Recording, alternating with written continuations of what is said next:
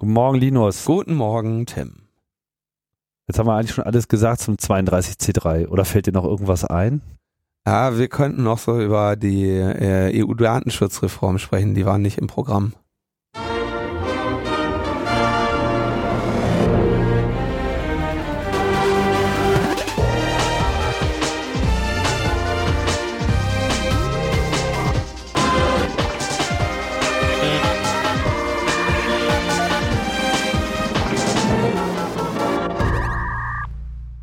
Ja, Logbuch äh, Netzpolitik 167 in schneller Folge, nachdem wir uns äh, letztes Mal so ausführlich über den 32C3 ausgekäst haben.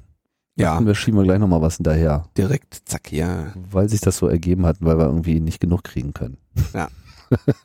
den Hals nicht voll kriegen können. Also machen wir ein kleines Spezial, ähm, sozusagen als Nachtrag über, wie schon erwähnt, ein Thema, was auf dem Kongress äh, gar nicht so die Rolle gespielt hat, nämlich die EU-Datenschutzverordnung. Ja, und ähm, da können wir eigentlich auch gleich voranschreiten. Wir haben nämlich äh, heute einen Gast und zwar Professor Dr. Nikolaus Forgo. Schönen guten Tag. Guten Tag, hallo. Willkommen bei Logbuch Netzpolitik. Forgo spricht man das aus, ja, mit so einem schmissigen O am Ende? Kann man ruhig so aussprechen. Das ist ein ungarischer Name. Ähm, man also bedeutet, das Akzent auf dem O bedeutet, dass es ungefähr gleich lang wie das erste O ausgesprochen wird. Also man kann Forgo oder Forgo sagen, das ist schon gut so. Ah, okay. Wieder was gelernt. Ja, Sie sind äh, Professor äh, für Rechtsinformatik und IT-Recht äh, an der Leibniz-Universität in Hannover. Ja. Ähm, seit wann? Ähm, seit 2002. Also schon eine ganze Weile. Ja. Was ist denn der Unterschied zwischen Rechtsinformatik und IT-Recht? Darüber können wir jetzt den Rest der Sendung diskutieren. also kurz gesagt, Rechtsinformatik ist der ältere Begriff. Das geht zurück bis in die 70er Jahre letztlich des 20. Jahrhunderts, weswegen sich Professuren und Institute, die eine lange Tradition haben, häufig Institute oder Professuren für Rechtsinformatik nennen und dann mit den 80er, 90er und Nuller Jahren äh, haben viele dieser Rechtsinformatiker hauptsächlich juristische Themen der Informatik behandelt und nicht mehr wie vorher auch Informatik des Rechts. Ne?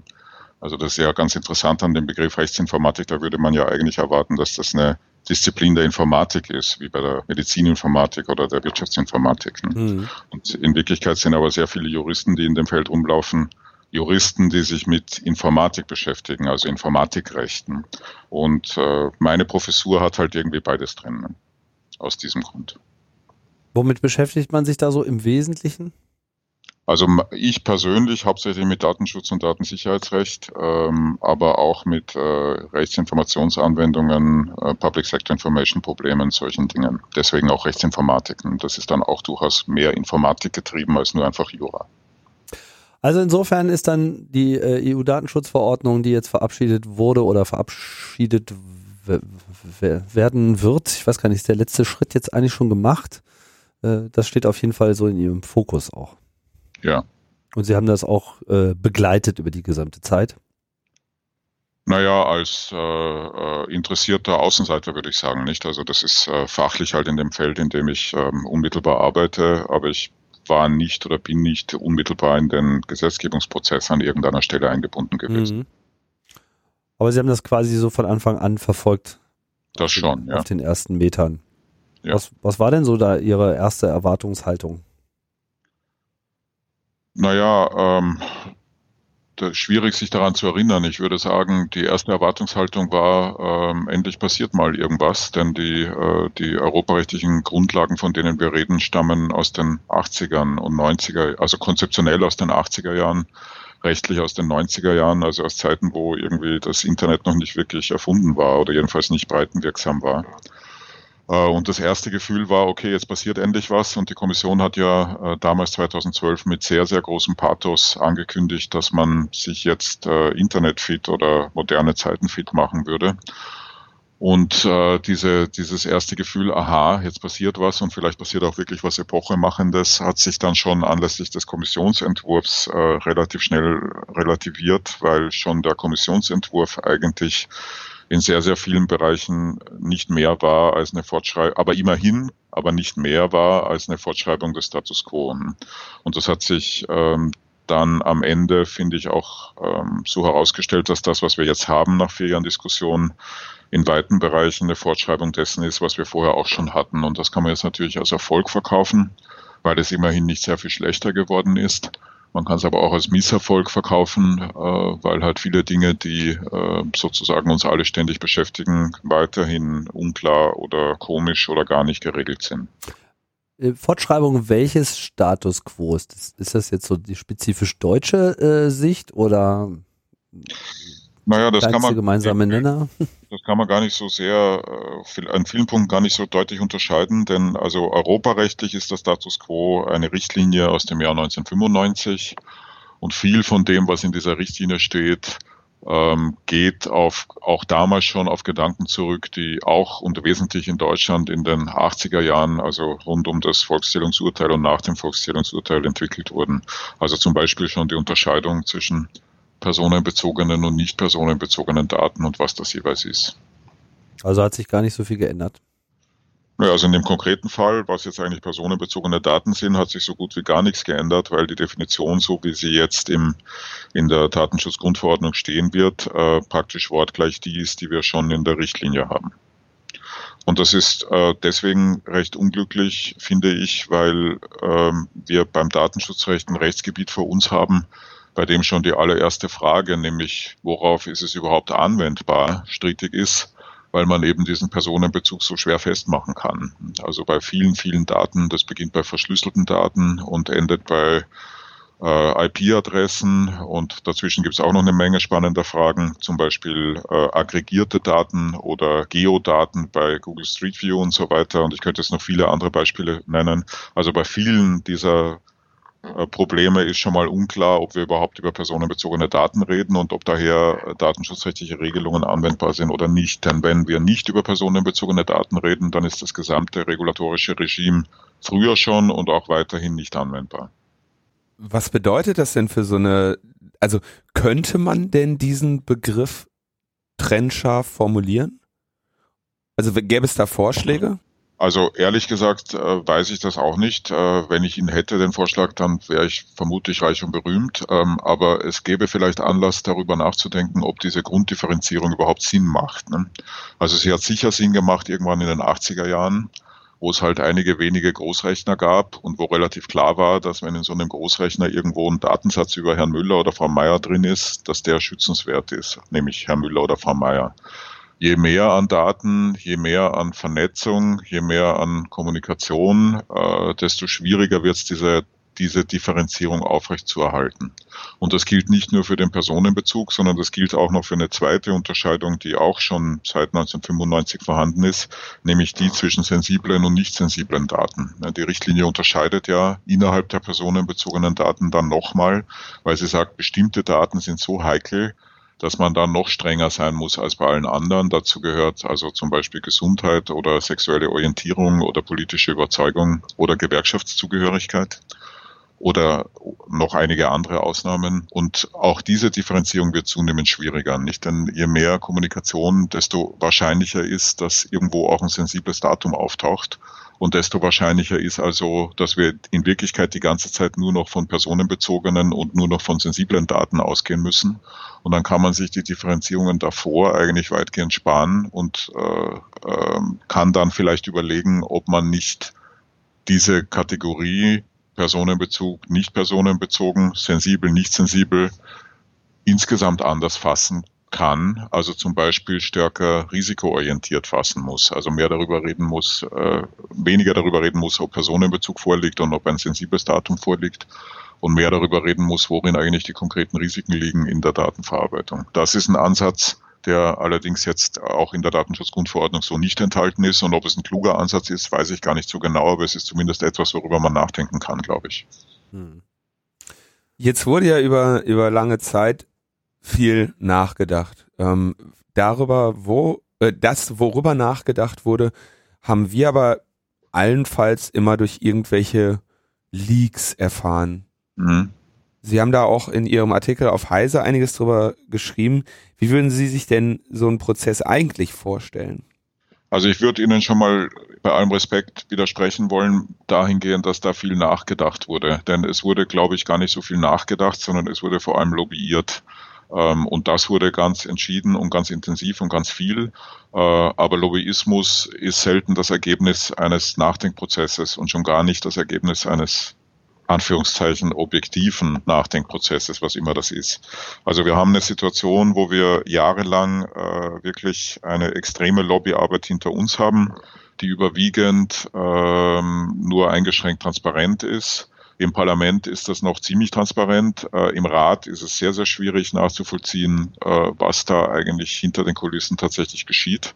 Ähm, und insgesamt also kommt am Ende halt etwas raus, wo äh, viel lobbyiert wurde, nicht alles davon transparent ist und relativ wenig nachgedacht wurde, weil nämlich die Leute, die professionell das Nachdenken betreiben, also zum Beispiel Hochschulen oder Hochschullehrer, schlicht nicht nachkommen, äh, ob der schieren Menge an Änderungsanträgen, ob der schieren Menge an sich ständig ändernden Dokumenten und ob der Schwierigkeiten, alle diese Dokumente ständig irgendwie tagesaktuell auch noch äh, bei der Hand zu haben.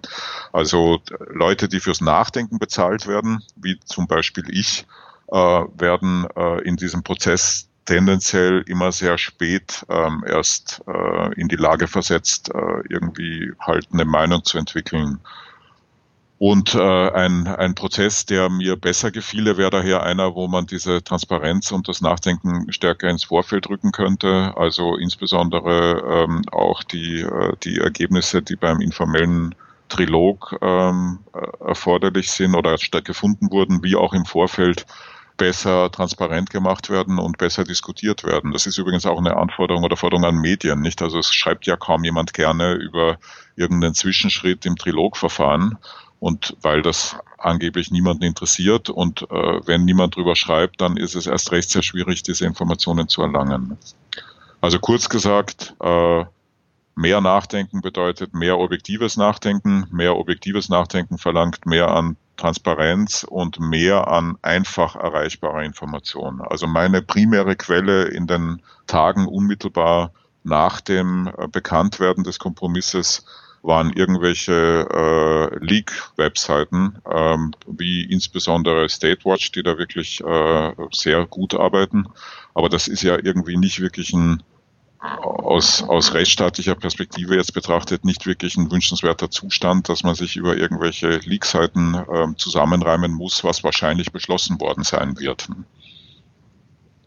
Und genau das ist ja der Punkt. Was wurde denn jetzt beschlossen? Also, dass der letzte, diese letzte Einigung, von der wir jetzt überhaupt sprechen, ist ja keine offizielle, oder? Das ist einfach nur erstmal der Abschluss des Trilogs. Das ist jetzt noch kein Dokument, das in seiner Form jetzt schon rechtlich bindend wäre, oder?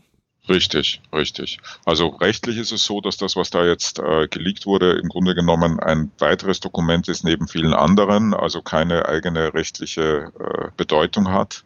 Politisch ist es so, dass wenn die Organe der Europäischen Union einen solchen Kompromisstext äh, finden und dann publizieren, äh, nicht sehr wahrscheinlich ist, dass davon jetzt noch irgendwelche erheblichen Abweichungen äh, auftreten werden.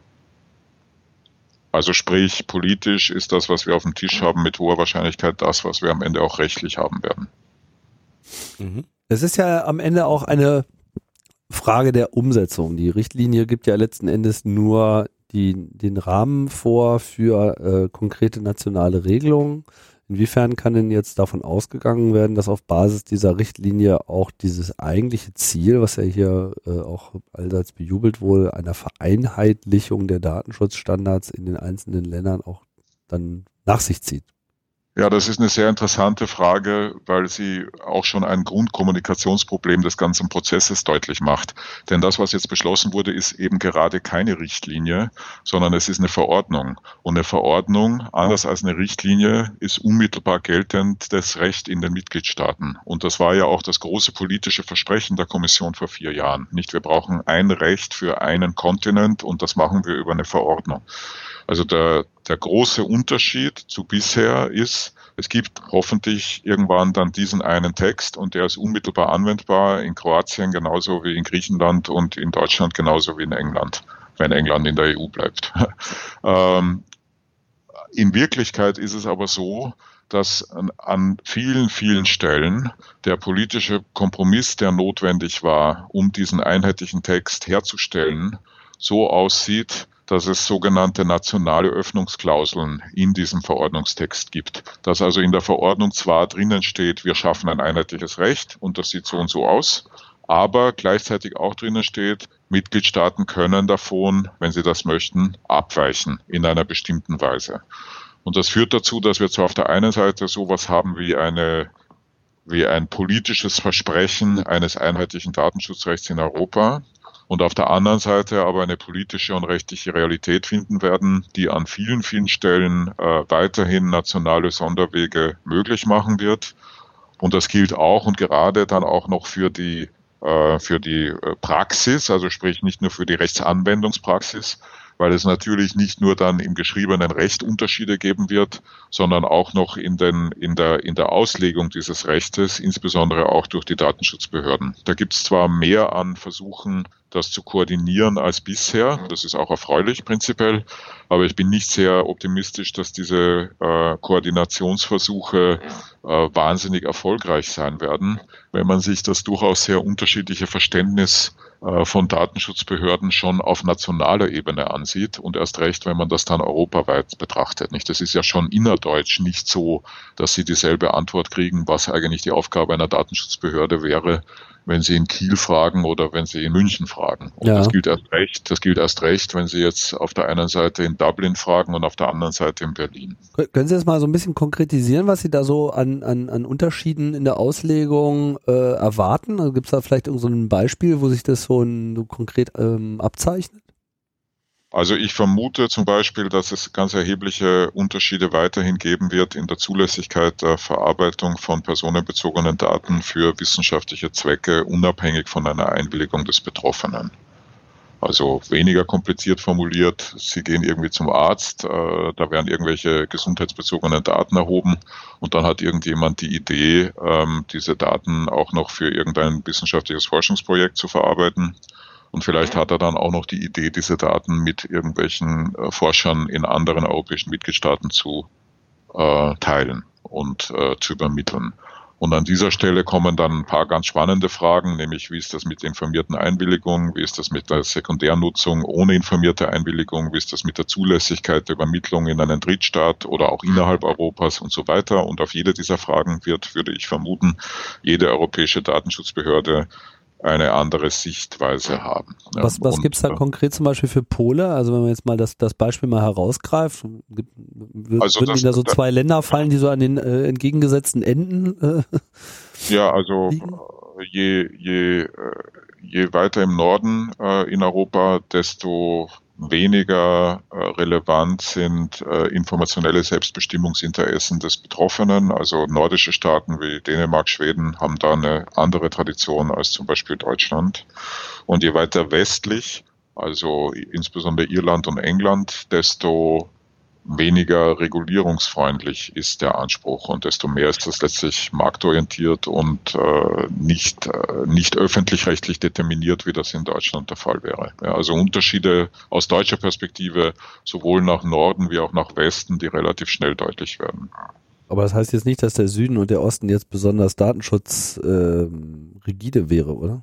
Nö, das heißt nur, dass mir das dort noch nicht so aufgefallen ist, was wesentlich auch mit der weniger, dort weniger stark verbreiteten Vernetzung von Gesundheitssystemen zu tun hat. Hm.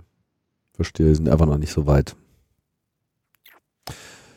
Ähm, wie bewerten Sie denn jetzt den konkreten Ablauf? Ähm, die Datenschutzverordnung war ja im Prinzip das ver das umkämpfteste Rechtsprojekt eigentlich der letzten Jahre, wenn man sich nur die Zahl der äh, Änderungsanträge anschaut.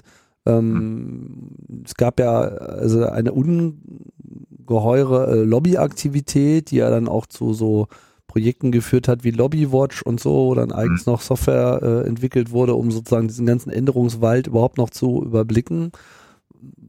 warum gerade hier und was hat das für eine Auswirkung gehabt auf diesen ganzen Prozess? Also warum gerade hier, glaube ich, deswegen, weil das halt ähm, ein enorm wichtiger Text ist für die gesamte digitale Ökonomie der nächsten 10 bis 20 Jahre. Denn man muss schon realistischerweise sagen, dass es der Europäischen Union vielleicht alle zehn Jahre gelingt, so einen Wurf zu werfen. Und das bedeutet, dass der Text, von dem wir da jetzt reden, äh, die halt die gesamte IT in den nächsten 10 bis 15, 20 Jahren in Europa, äh, wenn es um Datenschutz geht, gestaltet. Und das, da ist genügend Geld und genügend Politik und Macht im Spiel, um wichtig zu sein. Das ist, glaube ich, das Warum. Ähm, ähm, das Ergebnis ist, um mal mit dem, also um mal mit was Positivem zu beginnen, es ist erstaunlich und ich hätte vor, vor den Snowden Leaks eigentlich gar nicht mehr damit gerechnet. Es ist erstaunlich, dass man sich in Europa überhaupt auf irgendetwas einigen konnte und es ist ein großes politisches Verdienst der Beteiligten, also insbesondere auch des Parlaments und auch des Berichterstatters im Parlament, der ja Deutscher ist, Jan-Philipp Albrecht dass das am Ende wirklich zu etwas geworden ist. Also dass es einen Text gibt, über den äh, man sich einigen konnte. Der Preis äh, dafür war, dass man an vielen Stellen halt Kompromisse gefunden hat und eben auch, dass man an vielen Stellen nur, aber immerhin den bisherigen Status quo fortgeschrieben hat. Also es wird sich vermutlich gar nicht so wahnsinnig viel ändern. Ähm, auch gerade aus deutscher Perspektive wird sich gar nicht so wahnsinnig viel ändern im Vergleich zu dem Status, den wir schon hatten. Also die Grundprinzipien sind sehr ähnlich. Letztlich sind auch die grundrechtlichen Fundamente ja gar nicht angerührt, weil die ja gar nicht durch die, durch die Verordnung veränderbar sind. Das steht ja direkt in der Grundrechtecharta und im Vertrag über die Arbeitsweise der Europäischen Union. Also das hat sich gar nicht verändert. Und auch, also wie gesagt, die Prinzipien, die ursprünglich in der Richtlinie waren, sind in erstaunlich konsistenter Weise eigentlich fortgeschrieben. Man wird also vermutlich gar nicht so wahnsinnig viel merken. Also ist das dann überflüssig?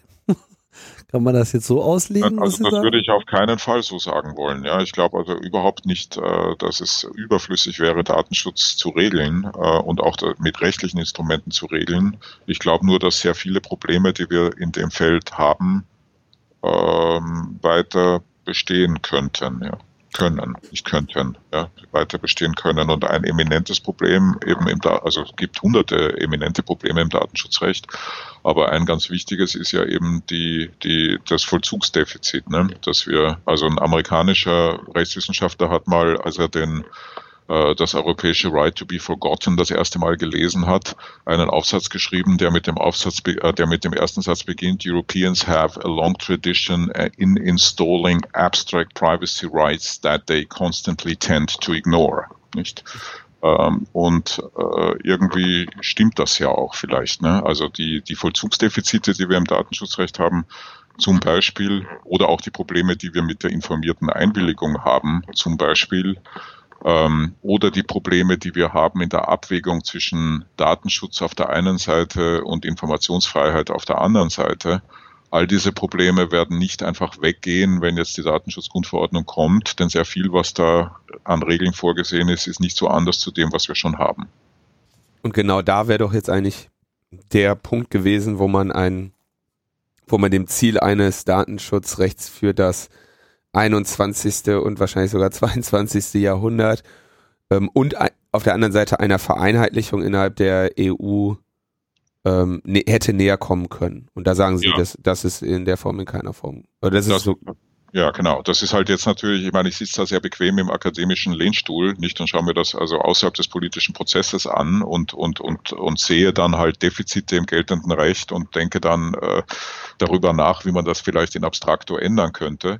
Äh, mir ist schon ganz klar, dass das also in der politischen Realität anders abläuft. Aber man muss trotzdem jetzt eben einfach sagen, dass äh, also die ganz großen Dinge ähm, eigentlich nicht wirklich angegangen wurden von Beginn an schon von der Kommission nicht wirklich angegangen wurden.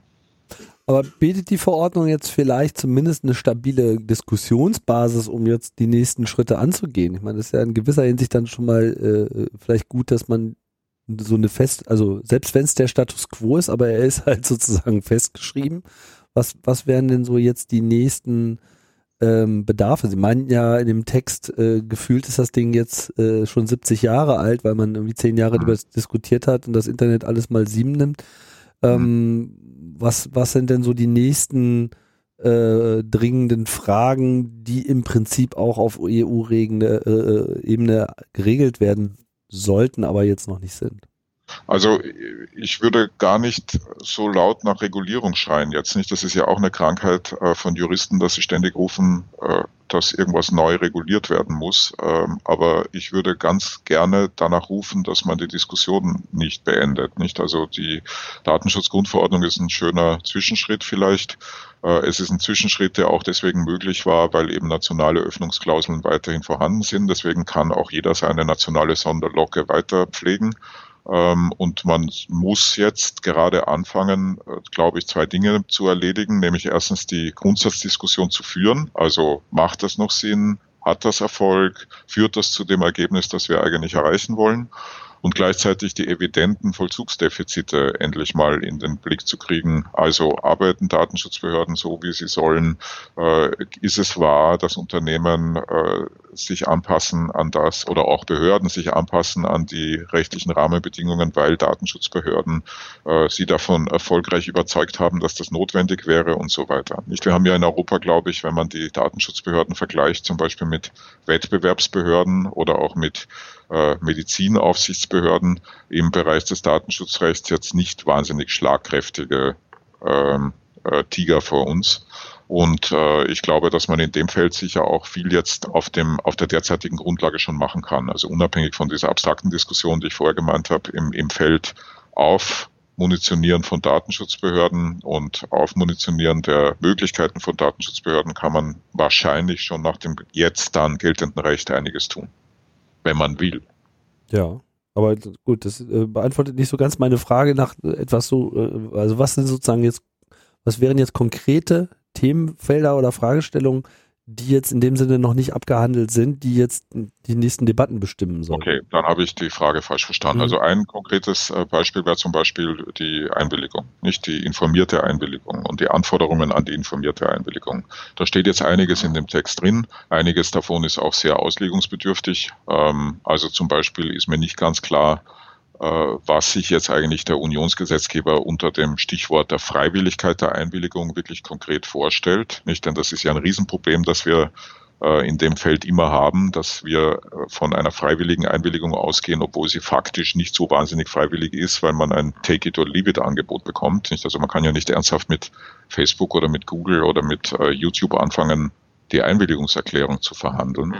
Ähm, also wir haben jetzt einiges an dieser Einwilligung äh, durch die Verordnung geregelt, aber ein paar ganz wichtige Dinge äh, sind noch überhaupt nicht angegangen. Zum Beispiel die Grundsatzfrage, wie transparent muss das sein? Was bedeutet eigentlich wirklich Freiwilligkeit? Ist das eine Willenserklärung? Kann man da zum Beispiel wegen Irrtums anfechten?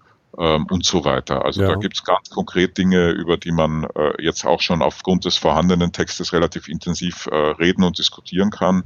Ich, ich persönlich halte das für sehr, sehr wichtig, weil die Einwilligung natürlich ein, ein sehr also da ist es ganz evident, dass das defizitär ist. Nicht? Ich weiß nicht, wer, äh, wer ernsthaft alle diese Einwilligungserklärungen lesen soll, die wir ständig alle äh, äh, vorgesetzt bekommen und ja. alle ständig nicht lesen, während das Recht gleichzeitig von der Fiktion ausgeht, äh, dass das die Grundlage für die Zulässigkeit der Verarbeitung wäre. Mhm. Also Sie würden gerne wegkommen von diesem äh, einmal äh, EULA anklicken und dann äh, ist alles so, wie Facebook das gemacht hat, hin zu so ein bisschen Datenschutz à la carte, dass man nicht nur Privatsphäre-Einstellungen äh, so ein bisschen rumkonfigurieren kann, sondern damit auch quasi die rechtliche Bindung äh, damit verkoppelt. Ja, und ich würde auch gern dazu hinkommen, dass man, äh, dass es Incentives gibt oder vielleicht auch Anforderungen gibt, äh, Einwilligungserklärungen so zu gestalten, dass der, der das erklärt, äh, in dem Moment versteht, was er tut. Ja. Und dazu gehört, dass der Text nicht mehr 60 Seiten lang und für ausschließlich für Juristen lesbar sein darf. Also Transparenz ist da ein Riesenthema Einfachheit äh, des Verstehens durch technische Hilfsmittel wäre ein Thema. Äh, Voreinstellungen, die äh, besser möglich wären als bisher, wären ein Thema. Also technische Instrumente mit einem Wort. Alle diese Dinge könnte man, also darüber könnte und müsste man, glaube ich, viel mehr nachdenken, als das bisher geschehen ist. Und die Verordnung sagt ja weiterhin, also jetzt auch in der, in der Regel über die äh, Einwilligung im Grunde genommen nur, dass die Einwilligung informiert sein muss. Und dass sie freiwillig sein muss. Und was das genau bedeutet, äh, ist subject to interpretation. Ne? Halte ich für schwierig. Ja. Subject to interpretation, das ist eigentlich das, was wir weghaben wollten mhm. und das wir jetzt für die nächsten Jahre weiter haben werden. Ja, also erstens ja, aber zweitens, das ist ja an sich ja noch nicht erstaunlich, nicht? Denn wäre es anders, dann gäbe es den gesamten Berufsstand der Juristen nicht. Also das ist ja genau das, wovon Juristen leben. Äh, das Problem hier ist, dass es halt außergewöhnlich viele, äh, außergewöhnlich schwierig zu interpretierende Dinge geben wird. Ähm, Sie hatten noch in dem Text noch äh, ein bisschen über die künftige Rolle für die Datenschützer, ähm, die betrieblichen Datenschützer konkret äh, gesprochen. Ähm, das habe ich nicht so ganz verstanden. Was für Auswirkungen sehen Sie denn dort? Äh, das habe ich auch noch nicht so ganz verstanden, aber ich versuche mal zu erklären, wie weit ich es verstanden habe. Ja. Also bis so, dass es in Deutschland anders als in sehr vielen anderen europäischen Staaten einen Grundsatz gibt, der lautet, dass jedes Unternehmen und jede Behörde einen Datenschutzbeauftragten braucht. Mhm abgesehen jetzt von absoluten Ausnahmefällen, also Kleinstunternehmen. Und die Aufgabe dieses Datenschutzbeauftragten ist es, die äh, auf die Einhaltung der datenschutzrechtlichen Regelungen im jeweiligen Arbeitskontext hinzuwirken. Verantwortlich bleibt der Chef oder die Chefin, aber der Datenschutzbeauftragte ist unabhängig und hilft. Und in Deutschland können diese Datenschutzbeauftragten entweder interne sein, also das sind dann Mitarbeiter oder Mitarbeiterinnen, oder es können auch externe sein, das sind dann Dienstleister. Da gibt es einen ganzen Markt in Deutschland, der durchaus groß und wichtig ist. Mhm. In anderen Staaten ist das nicht so. Da gibt es das Konzept nicht. Ähm, also da gibt es keine Datenschutzbeauftragten und es gibt erst recht keine externen Datenschutzbeauftragten. Und eine der politischen Diskussionen in diesem Verordnungsgebungsprozess war jetzt, macht dieses Instrument des Datenschutzbeauftragten Sinn? Und wenn es Sinn macht, will man dann auch externe Datenschutzbeauftragte ermöglichen oder findet man, dass das unbedingt ein interner sein muss?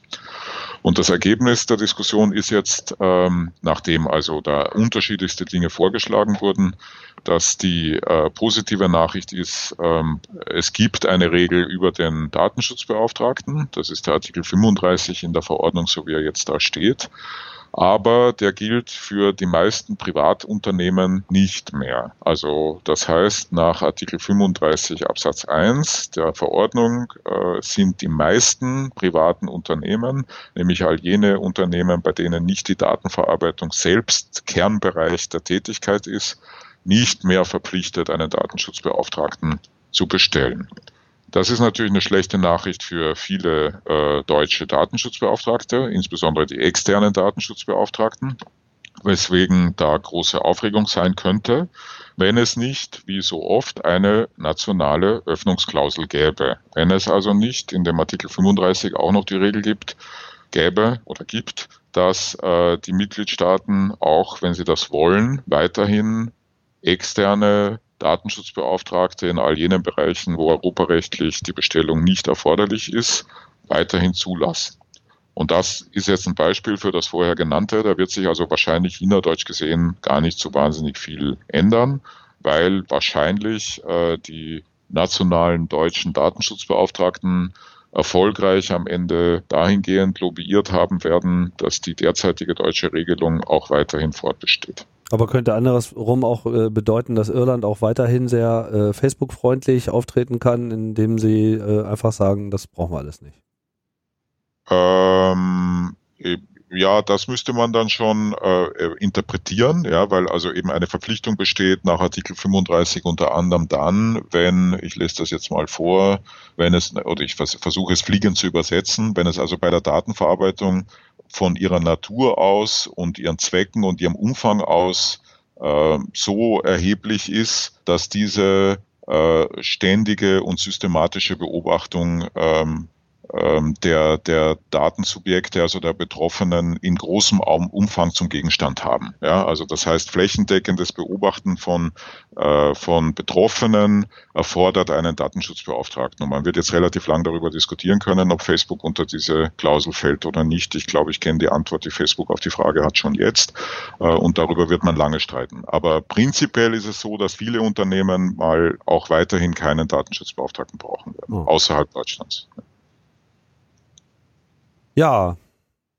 Ich, ich, sag mal, äh, vielen Dank für ähm, diesen Blick. Ich danke Ihnen. Hat mir großen Spaß gemacht. Prozess. Ich bin ein großer Fan Ihres Blogs und Podcasts und aller, aller möglichen Kanäle, über die ich von Ihnen lese und höre und freue mich sehr, dass wir uns mal so unterhalten konnten. Das äh, hören wir natürlich gerne. Die Freude ist ganz auf unserer Seite. Okay, alles, alles klar. Bis dann. Danke. Tschüss. Tschüss. Tschüss. Ja, Linus, dem ist nicht viel hinzuzufügen, oder? Nee, dem ist nicht viel hinzuzufügen und ich freue mich, dass wir auch mal ähm, einen, einen kompetenten Gelehrten in dieser Sendung hatten. Aber hatten wir doch schon auf dem Kongress.